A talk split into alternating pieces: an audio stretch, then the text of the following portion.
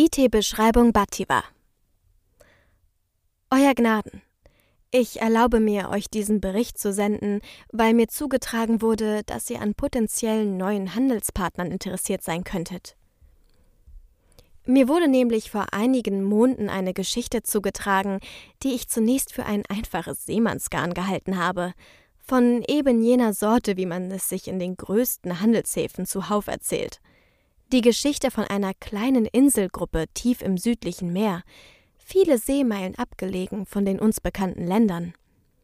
Eine Inselgruppe reich an Bodenschätzen, vielfältiger Flora und Fauna und einem großen Handelsmarkt für exotische Güter.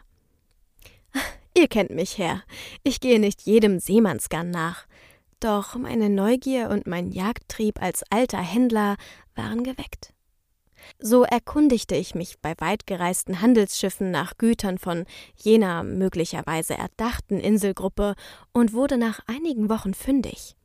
Mir wurden zwei kleine Fässer mit Rum, ein kleines Paket mit erlesenen Perlen und einige Dosen besonderer Gewürze gezeigt, welche allesamt einen Aufdruck trugen, der einen weißen Drachen auf blauem Grund zeigten.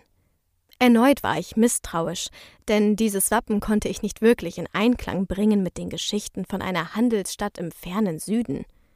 Dennoch, es schien mehr zu sein als ein reines Seemannsgarn, Daher schiffte ich mich auf einem der größeren Handelsschiffe ein und trat eine Seereise von mehreren Monden an, um der Sache auf den Grund zu gehen. Die Reise dauerte nicht allein wegen der vielen Seemeilen so lange, sondern weil es bisher keine direkte Handelsroute zur besagten Inselgruppe gibt. Ich reiste über drei Häfen, einer in Rabenstein, einer in Winland und einer in einem elbischen Reich, und musste in letzterem das Schiff wechseln, bis wir endlich Kurs setzten auf Maracay. Während der letzten Überfahrt gelang es mir dann auch, einen Händler zu finden, welcher mir mehr Auskünfte zu geben bereit war. Und auch die Zeit hatte dies bei ein paar Gläsern guten Weines zu tun. Besagte Inselgruppe besteht aus drei nahe beieinander liegenden Inseln, von denen die größte den Namen Maracay trägt. Die Insel Maracay liegt im südlichen Meer. Das am nächsten gelegene Festland hört auf den Namen Andorin. Maracay ist die östlichste einer kleinen Kette von Inseln, welche entweder unbewohnt sind oder von eher zwielichtigen Seefahrern und Ureinwohnern bewohnt werden. Beziehungsweise wurden, aber dazu später mehr. Der Großteil der Insel mit warmem, tropischem Klima ist von dichtem Urwald bedeckt, aus dem in der Mitte einige Berggipfel hervorragen und durch den es nur wenige Wege gibt. In Strandnähe gibt es auch einige Palmen. Der Urwald beherbergt Affen, Lemuren, Vögel, kleine Raubkatzen, Streifenhörnchen, Iltisse, Eidechsen, Mungos, Frösche, auch giftige, Schlangen, Gift- und Würgeschlangen und viele Insekten. Es sei angemerkt, dass diese Informationen vornehmlich vom Assistenten des Händlers kamen, welcher als Hobby die Erforschung von Flora und Fauna verschiedener exotischer Inseln pflegt. Über die Ureinwohner Maracais, die Mahuti, welche im Dschungel leben und diesen nur sehr selten verlassen, war nicht viel zu erfahren. Sie sind im Dickicht nur schwer zu erkennen, bemalen sich mit Tonfarben und tarnen sich mit Erde und Blättern. Ihre hauptsächliche Bewaffnung ist das Blasrohr mit vergifteten Pfeilen. Die Bewohner Maracais haben inzwischen einen regen Handel mit den Ureinwohnern etabliert, da in den Urwäldern der Insel Substanzen existieren, die sonst nur sehr selten zu finden sind. Verschiedene Blütenextrakte, die als Geruchsmittel bei den Damen des Hofes beliebt sind, sowie verschiedene Gewürze und eine zähe Substanz, die aus dem Saft eines Baumes gewonnen wird. Diese Substanz ist sehr elastisch und doch fest und wird Gummin genannt. Für den Schiffsbau und zum Abdichten verschiedener Gefäße ist Gummin ein unverzichtbares Handelsgut. Im Gegenzug hierzu erhalten die Ureinwohner Maracais alle möglichen Artikel aus Eisen und Bronze, da sie selbst dieser Bearbeitung nicht mächtig sind. Auch Glasperlen, robuste Stoffe und vergorene Getränke sind beliebte Tauschmittel. Inzwischen gibt es in der Stadt ein paar wenige Händler, die sich exklusiv auf den Handel mit den Mahuti spezialisiert haben und auch deren Sprache sprechen.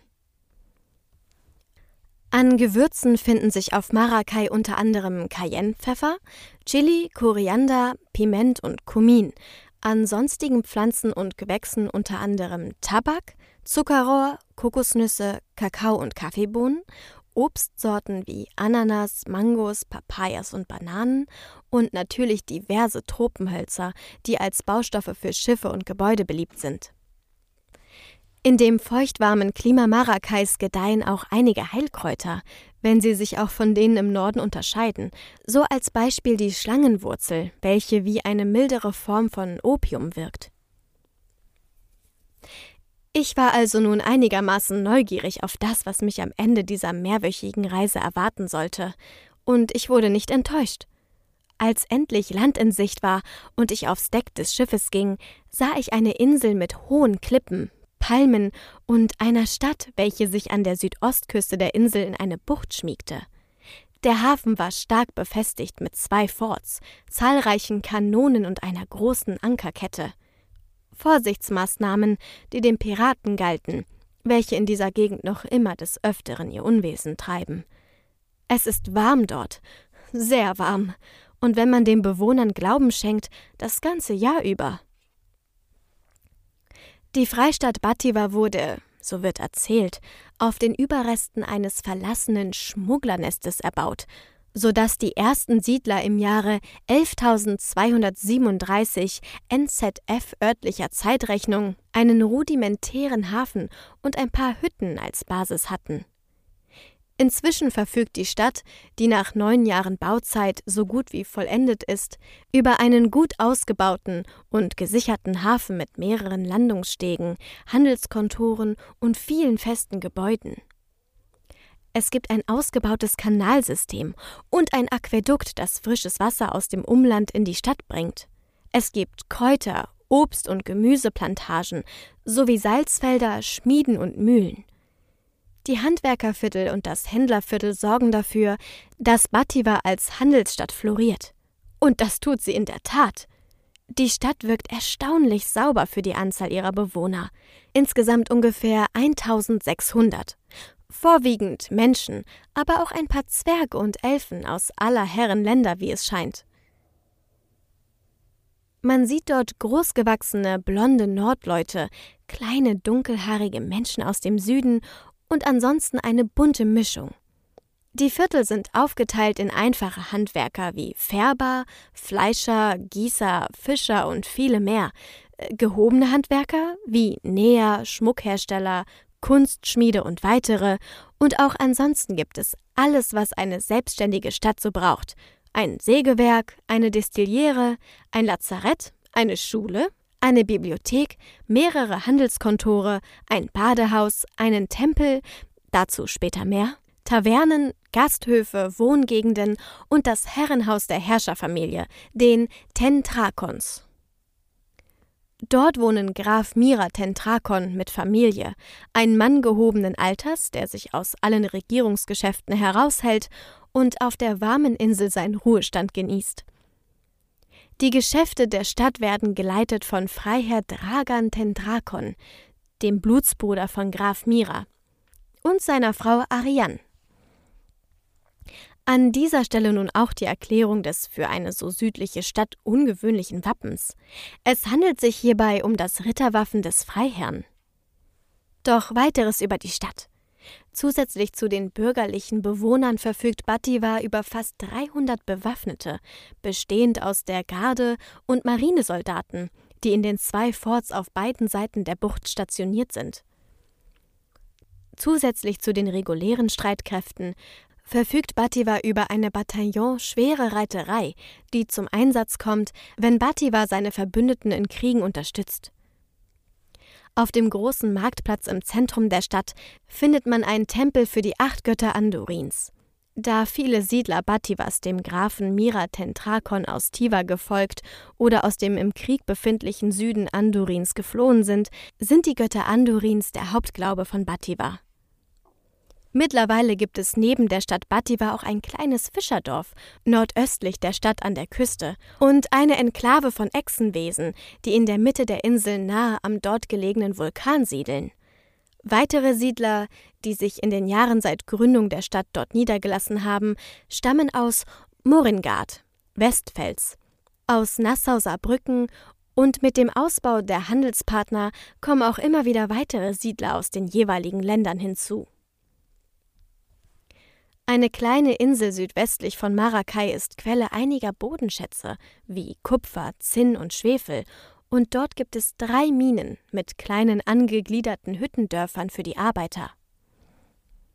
Bativa selbst verfügt über eine kleine Flotte, aus derzeit elf Schiffen, und zwei weitere befinden sich im Bau. Die Stadt verdient ihr Geld über ihren Aufbau so gut wie ausschließlich durch Handelsgeschäfte mit den zahlreichen Verbündeten und Handelspartnern, die der Freiherr und Graf im Laufe der Jahre an Land gezogen haben.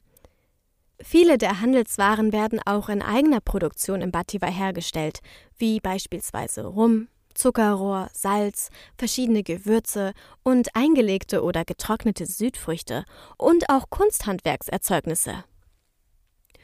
Nun ist dieser Bericht doch länger geworden, als ich ursprünglich vorgesehen hatte. Wenn Euer Gnaden weitere Informationen zu dieser Stadt wünscht, die ich durchaus als einen guten und wertvollen zukünftigen Handelspartner werten würde, so bin ich jederzeit gut vorbereitet, euch weitere Notizen oder Kartenmaterial vorlegen zu dürfen. Mit höchster Achtung Theodorus Hofstetter, Handelsmeister.